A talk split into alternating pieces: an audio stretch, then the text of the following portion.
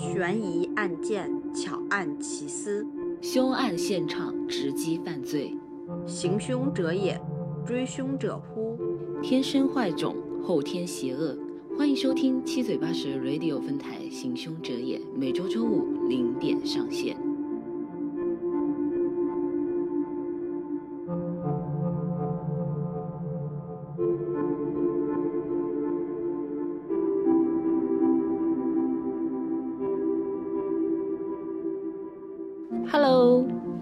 收听七嘴八舌 Radio 分台《行凶者也》，我是主播发发。本期播客将由我一人为大家讲解一宗发生在美国西部科罗拉多州一个滑雪小镇的案件。那么，在案件正式开始之前，我将讲述一个故事。如果大家不想听的话，可以直接按照时间轴跳转到凶案现场。好的，那么故事开始了。在上次播客结尾，我和鱼鱼预告了一下将会讲述一宗悬案。但是呢，这种所谓的悬案，在我翻遍全网资料之后，我发现它并不是一个真正的案件，而是一本网络小说其中的一个故事。在网络发表之后，以讹传讹，变成了一宗未解悬案——东北雪人案，又叫雪人肢解案。以下故事是我从一些公众号文章、贴吧文章和视频内容整理出来的故事。这个所谓的案件啊，有的说发生在二零零七年，有的说是在二零零八年，地点范围在东北，具体省份城市就不得而知啦。话说某年冬天，在下过一场大雪后的清晨，某大学的女生宿舍宿管王阿姨正准备扫雪清理道路，好方便学生上课。王阿姨拿出扫帚出门，就看到宿舍楼下有一个半人高的雪人。王阿姨起初以为是哪个心灵手巧的学生推的雪人，于是她没有多想，就开始动手打扫。可当她扫到雪人前的时候，就发生就发现不对劲了。雪人身上不仅有头发，还有红色不明液体，而他的头发看起来就跟真人的头发一模一样。王阿姨心里顿时放了嘀咕：这怎么有人还给雪人特意戴假发呢？于是王阿姨动手试图掀起假发，却发现掀不动。她便使劲用力一拔，拔出一个血肉模糊的人头。王阿姨顿时感到天昏地暗，吓到大叫，跌倒在地。东北大雪之后的清晨格外寂静，王阿姨这声叫声啊，也格外震耳。很快，附近的保安就被吸引过来，看到这场景，立马报警。警察来了之后，对现场和雪人进行了勘查。这一查就更吓人了，雪人的四肢既然也是人的断肢，更瘆人的是，在法医检查之后，发现头颅和四肢不是一个人，而是来自四个不同女性的身体器官。也就是说，极有可能死者不止一个人。警方意识到这不是普通的凶杀案，于是立即封锁全校，挨个询问，最终锁定在研究生宿舍楼三零九、女生宿舍三零九。四个女生从昨晚出校之后就再也没有回来过。辅导员、导师、同学和隔壁宿舍的同学也都没有找到他们。警方开始从四人的人际关系下手。但是怎么查也查不到与案件相关的线索。宿舍楼下唯一的监控调出来，就像坏了一样，都是雪花画面，什么也没有录到。宿舍楼外因为大雪下的一夜，一晚上过去了，也没有留下任何痕迹。就这样，这个恶劣的杀人案就卡在这里了。至今过去了十五年，犯罪分子仍然没有落网。相信听到这里的听众朋友们也觉得这个案件听起来好像有点奇怪啊！如果它是真实存在的，且发生在零七零八年，又怎么会鲜为人知且还不知道具体的时间地点呢？要知道，二零零八年对我国是多么特殊的一年。如果这是真实的案件，别说国内的新闻会铺天盖地的报道，国外更是沸沸扬扬的。王阿姨的身份更是扑朔迷离，有人说是宿管，有人说是清洁工。另外，雪人里的肢体有营销号说是来自四个人的，也有说是来自五个人的。因为大多数文章说是来自四个人的肢体器官，所以我讲述故事的时候也是按照四个人来讲。还有就是零七零八年监控其实已经很普遍了，怎么这么巧，树市楼下唯一的监控就坏了呢？所以这个案件啊，让我觉得有点。嗯，不太靠谱。于是我就开始找这个案件的源头。其实这个所谓的案件是一个网友写的小说里头的一个故事，而且小说中不是悬案，凶手是一个叫泥娃的乞丐。他的杀人动机是他的妹妹被某大学宿舍四个女生开车撞倒了，虽然是无意的，但四个女生是直接逃逸，让泥娃的妹妹惨死在雪地中。所以泥娃决心复仇。把这四个人做成妹妹喜欢的雪人，献给了天国的妹妹。所以呢，这其实是一个虚构的案件。好的，故事讲到这里呢，好的，那么故事讲到这里就结束了。接下来我们来讲一个真实的案件——科罗拉多州布雷肯里奇镇小镇谜案。一九八二年一月六日。一场前所未有的暴风雪袭击了科罗拉多州。科罗拉多州丹佛市一名警长哈罗德·布雷坐在飞机上，他此次出行是有事要前往加利福尼亚州。在飞机上，他百般聊赖地从窗口外向外面，可能是因为天气的原因，亦或是飞机刚起飞不久。总之，此时布雷还能清楚地从窗口看向地面。突然，地面有闪烁的灯光吸引到他的目光，三短三长三短，这是求救信号 SOS。布雷立即将此事告知机务人员，机务人员立即通知联邦管理局，他们立即派出两架小型飞机进行调查。很快，他们发现这个求救信号是来自冰天雪地被困的一辆皮卡车。由车主艾伦里菲利普斯发出的。当晚科罗拉多州的温度啊是接近零下三十摄氏度。菲利普斯的卡车因为没有防雪链，以至于陷在了伤口的雪堆里，没有办法再重新启动，也没有办法将车带出雪地。他只能用车前灯闪烁，发出 SOS 求救信号。当地的消防队长戴夫·门托亚接到求助信号后赶过来，发现菲利普斯蜷缩在车座上，快冻僵了，奄奄一息。被救下的菲利普斯向门托亚表示感激，并说道：“他当时已经别无他法了，听到了有飞机飞过，就立即打开求救信号，看能否吸引客机上的人救自己一命。”十分凑巧，消防队长。蒙托亚居然认识菲利普斯，因为他们曾一起在矿场工作过。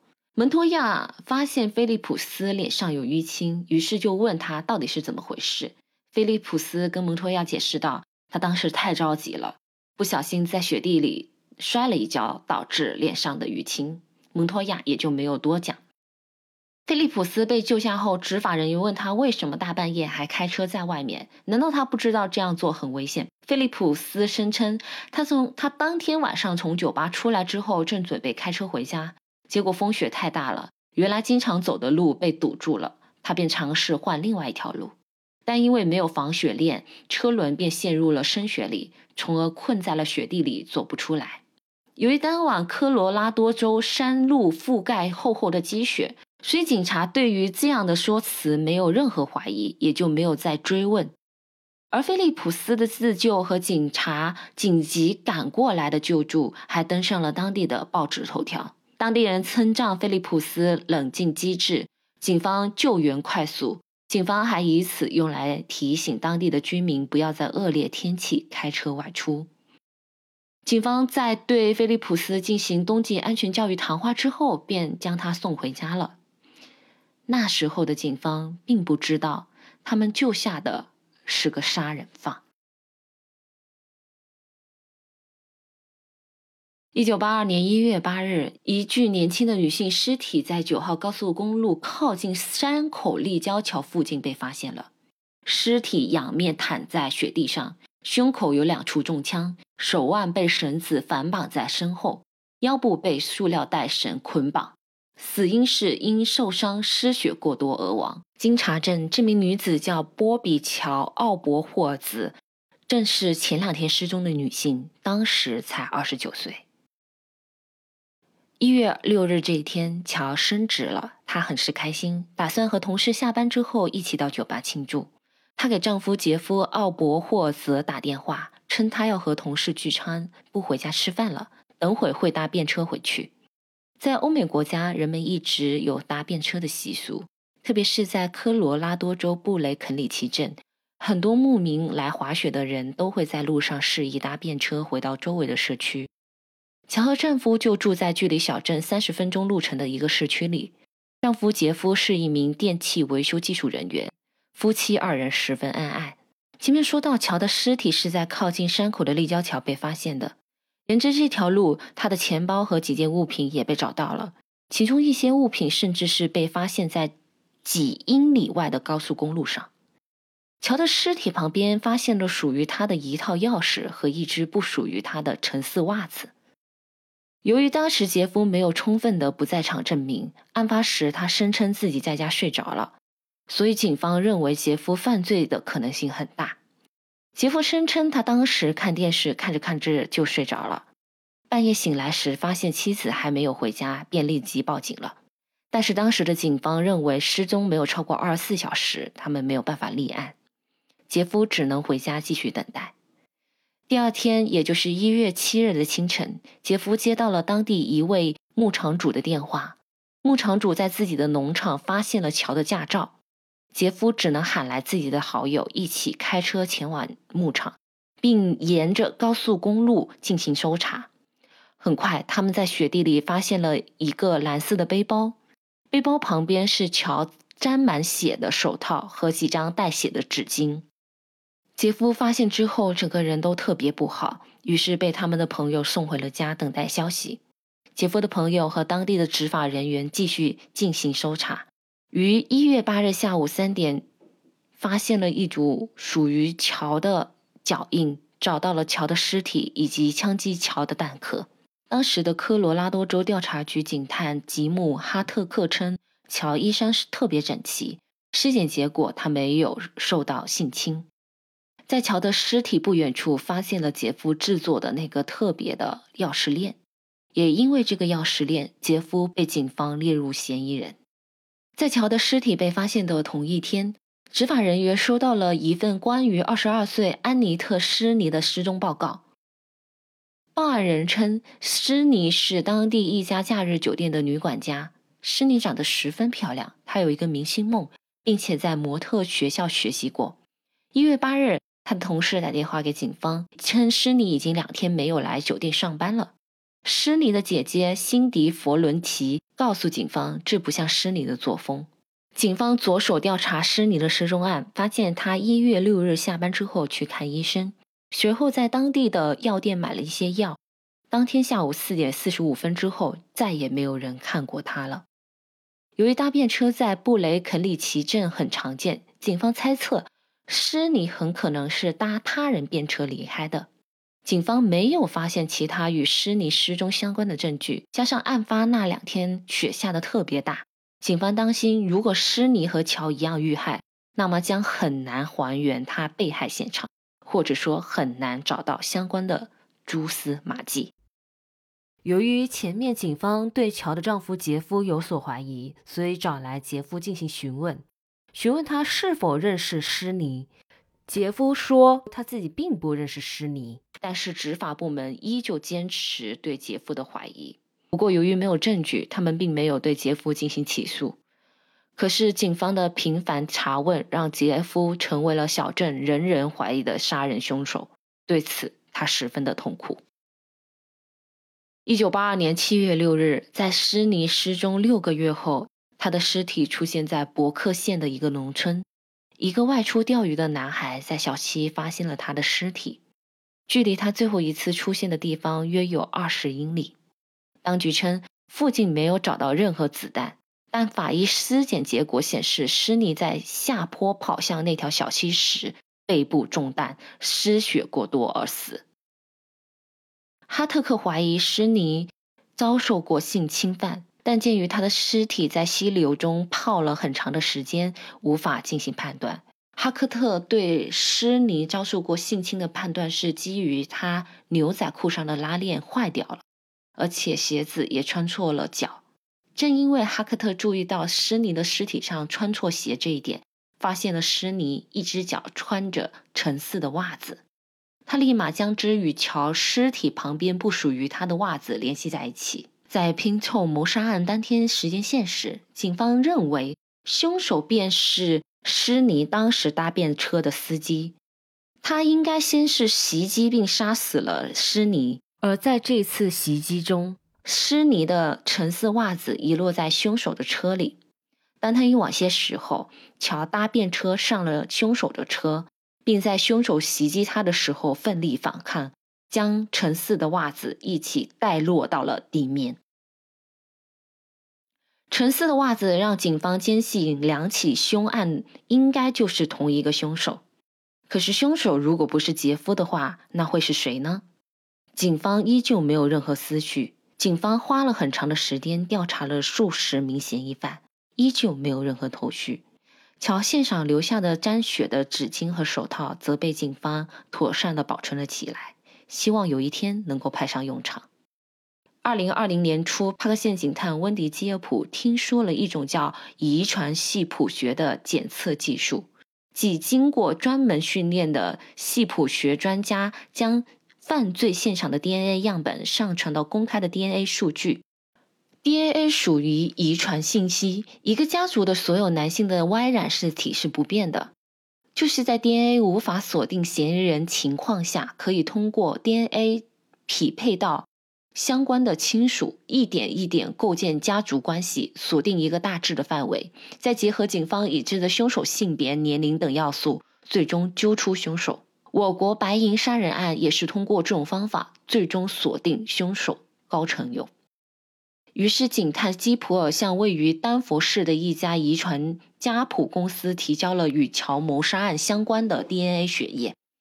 二零二一年一月九日，他接到了结果。这份血液样本可能来自两个人，其中一个叫布鲁斯·菲利普斯，他从未在科罗拉多州居住过，可以说与本地没有任何关系；而另一位菲利普斯不仅在这里的矿井工作过，现在还在这里拥有了自己的机修厂，而这个人正是案发当晚，而这个人正是案发当晚被困在雪地里，通过车灯自救的男子。艾伦·里·菲利普斯。二零二一年二月，警方正式逮捕艾伦·里·菲利普斯。二零二二年十一月七日，菲利普斯连续两次被判无期徒刑且不得假释。二零二一年二月二十七日，菲利普斯在狱中自杀身亡。乔的丈夫杰夫·奥伯霍尔则嫌疑总算洗脱了。他在节目《四十八小时》中采访说道：“在这四十年中，他非常之痛苦。他不仅受到了警方的怀疑，还要受到舆论的审判。毕竟，人们不希望镇上住着一个杀人犯。那么，这次的案件长达四十年总算告破了，也是得益于 DNA 检测技术的日益成熟。”警方后续整理案件的时候，发现当年头版头条的艾伦里菲利普斯自救的新闻和乔失踪的新闻是紧挨在一起的。当时救下菲利普斯的警方怎能想到，他们救下的正是杀害两名女子的杀人犯呢？那么说到这里，我还是觉得有些唏嘘。倒不是说警方不应该救菲菲利普斯，毕竟他们当时也不知道他跟两起失踪案相关嘛。而是回过头来，我们看凶手相当于在警方手中溜走了，而且逍遥法外四十年。如果不是 DNA 检测技术的进步，这个案子还有可能成为悬案，而乔的丈夫杰夫也可能一直都被怀疑。好了，那么今天的节目就到这了。下期鱼将会回归，我们将一起讲述一对雌雄大盗的关系。那么我们下期再见。拜拜。